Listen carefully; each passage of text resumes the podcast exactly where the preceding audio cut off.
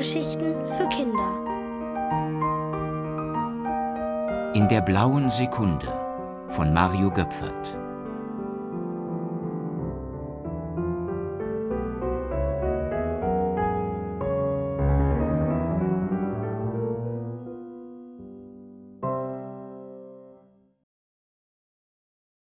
Modrian der Schimmlige Vorsichtig stieg Amelie die steile Kellertreppe hinab. Es roch nach feuchter Luft und Schimmel. Die Glühbirne an der Decke erleuchtete das düstere Gewölbe nur schwach. Entlang der Wände standen Regale mit staubigen Flaschen und Einweggläsern. Amelie ging näher heran. Sie erkannte Pflaumen, Birnen, Stachelbeeren und Quitten. Aber Tante Lucy, bei der Amelie ihre Ferien verbrachte, wollte einen Kirschkuchen backen. Um die Gläser in der hinteren Regalreihe anzuleuchten, zündete Amelie einen Kerzenstummel an, den sie auf einem Hacklotz zusammen mit einer Schachtel Streichhölzer entdeckt hatte.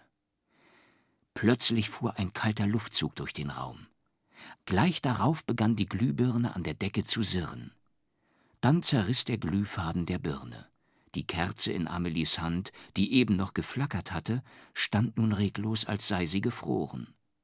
Amelies Herz klopfte vor Erwartung. Sie ahnte, dass sie wieder in eine blaue Sekunde geraten war. Wen würde sie wohl diesmal treffen? Da raschelte es. Lauf nicht weg! flehte eine heisere Stimme. Amelie fuhr herum. Auf einer leeren Gemüsekiste hockte eine kleine schwarze Gestalt. Sie trug einen Umhang aus weißem Schimmelpelz. Gesicht und Hände waren voller Kohlenstaub. In den Haaren und im Bart hingen Spinnweben. Bitte, fürchte dich nicht vor mir, ich langweile mich so, jammerte die Gestalt. Aber Amelie fürchtete sich gar nicht vor ihm. Die anderen vier Könige, die sie schon kennengelernt hatte, waren alle harmlos gewesen und nicht größer als einen halben Meter, wie auch dieser kleine schwarze Kerl. Ich bin Modrian, der Schimmlige. Du findest mich scheußlich, stimmt's? Keiner kann mich leiden, weil ich der Kellerkönig bin. Amelie ging das Gejammer langsam auf die Nerven. Wenn du der Kellerkönig bist, dann weißt du doch bestimmt, wo die Gläser mit den Sauerkirschen stehen. Natürlich weiß ich das. Modrian rutschte von der Kiste, trippelte in Richtung Regal und machte gleich wieder kehrt. Ich verrate es dir aber nicht. Tante Lucy wartet auf die Kirschen, sagte Amelie ungeduldig. Du vergisst, dass die Zeit in meiner Welt tausendmal langsamer verstreicht. Lass uns ein bisschen plaudern. Deine Tante wird es überhaupt nicht bemerken. Amelie hatte trotzdem keine Lust, in dem muffigen Kellerloch zu hocken, während draußen die Sonne schien. Sie wandte sich von Modrian ab, bückte sich, um in den unteren Regalfächern nach den Sauerkirschen zu suchen. Doch da blies der Kellerkönig ihre Kerze aus. So eine Gemeinheit, dachte Amelie wütend. Im Dunkeln tastete sie sich zur Kellertreppe vor. Dann kauf ich die Kirschen eben im Supermarkt. Bitte bleib. Ich mache es uns auch herrlich gemütlich, bettelte Modrian. Und ehe Amelie dreimal zwinkern konnte, hatte der Kellerkönig in allen Ecken und Nischen, auf Brettern und Simsen, kleine Kerzenstumpen angezündet. Er holte einen wackligen Stuhl und schmückte ihn mit leeren Kohlensäcken. Du darfst dich sogar auf meinen Thron setzen. Das soll ein Thron sein? Amelie schaute auf die staubigen Säcke. Du verachtest mich, alle verachten mich. Ein Kellerkönig gilt heutzutage nichts mehr. Weshalb bist du dann Kellerkönig geworden? fragte Amelie. Konntest du dir vielleicht aussuchen, ob du ein Mädchen oder ein Schmetterling werden wolltest? fragte Modrian zurück.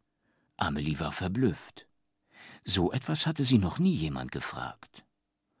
Als Kellerkönig wird man geboren, erklärte Modrian. Dann nahm er einen Kerzenstumpen in die Hand und winkte Amelie, ihm zu folgen. Er hielt die Kerze in die Höhe und leuchtete die verborgensten Winkel des Kellers aus. Dabei begann er zu erzählen. Früher war ich eine angesehene Person im Haus. Ich herrschte über Berge von Kohlen und Stapel voller Holz. Mein Thron war aus Tausenden von schwarzen Briketts errichtet. Er reichte beinahe bis zur Decke. Siehst du irgendwo noch Kohlen? Amelie sah nur einen leeren Verschlag, dessen Boden mit Kohlenstaub bedeckt war. Modrian hob eine Handvoll davon auf und blies ihn in die Luft. Alles durch den Schornstein gejagt. Wer braucht heute noch Kohlen? Amelie fiel ein, dass Tante Lucy in ihrer alten Villa zwar noch Kachelöfen hatte, sie aber nicht mehr benutzte, weil sie inzwischen eine Gasheizung besaß. Oder schau dir diese Kartoffelmiete an, fuhr Modrian fort. Hier lagerten einst die schmackhaftesten Erdäpfel, nun ist sie leer, bis auf den Grund, sogar meine Kartoffelkrone ist im Kochtopf gelandet. Modrian führte Amelie weiter zu einem hohen, bauchigen Tongefäß. Dieser Rumtopf war mein größter Schatz. Er war mit den köstlichsten Gartenfrüchten gefüllt. Jeden Tag habe ich aus ihm genascht, und wenn der Dachbodenkönig mich besuchen kam, dann haben wir zu zweit genascht, bis wir lustig wurden. Vorbei. Mit einem Seufzer ließ sich der Kellerkönig auf seinen wackligen Stuhlthron plumpsen und stierte gegen die Wand. Kannst du dir nicht ein neues Reich suchen? fragte Amelie leise. Wie wäre es mit Tante Lucys Gartenlaube? Da ist es viel schöner als in deinem Keller. Dort bist du an der frischen Luft, und wenn du keine Lust zum Regieren hast, kannst du dich in den Liegestuhl setzen und sonnen. Modrian, der erst traurig den Kopf geschüttelt hatte, sprang bei den letzten Worten von seinem Wackelthron auf. Ich kann doch nur an dunklen Orten leben. Sonnenlicht ist das reinste Gift für mich. Du könntest nachts regieren und am Tag schlafen, schlug Amelie vor. Modrian schaute sie verwundert an. Er schien über diesen Vorschlag nachzudenken und bat sie, mehr von der Gartenlaube zu erzählen. Amelie überlegte. Da gibt es einen Klapptisch, Liegestühle, eine alte Hollywood-Schaukel, eine Kuckucksuhr, ein paar Rechen und Spaten. Weiter kam sie nicht, denn auf einmal fühlte Amelie wieder einen kalten Lufthauch. Die Kerzen begannen zu flackern, und weiße Nebelschwaden krochen durch den Keller. Warum erzählst du nicht weiter? drängte Modrian. Die blaue Sekunde geht zu Ende, sagte Amelie.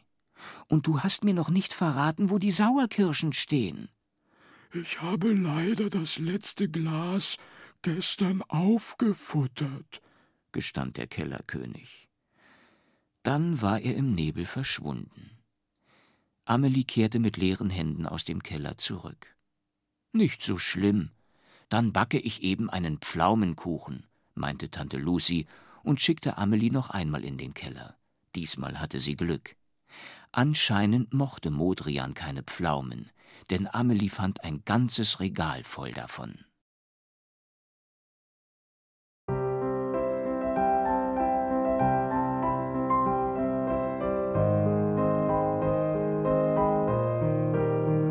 Ihr hörtet In der blauen Sekunde von Mario Göpfert, gelesen von Udo Schenk.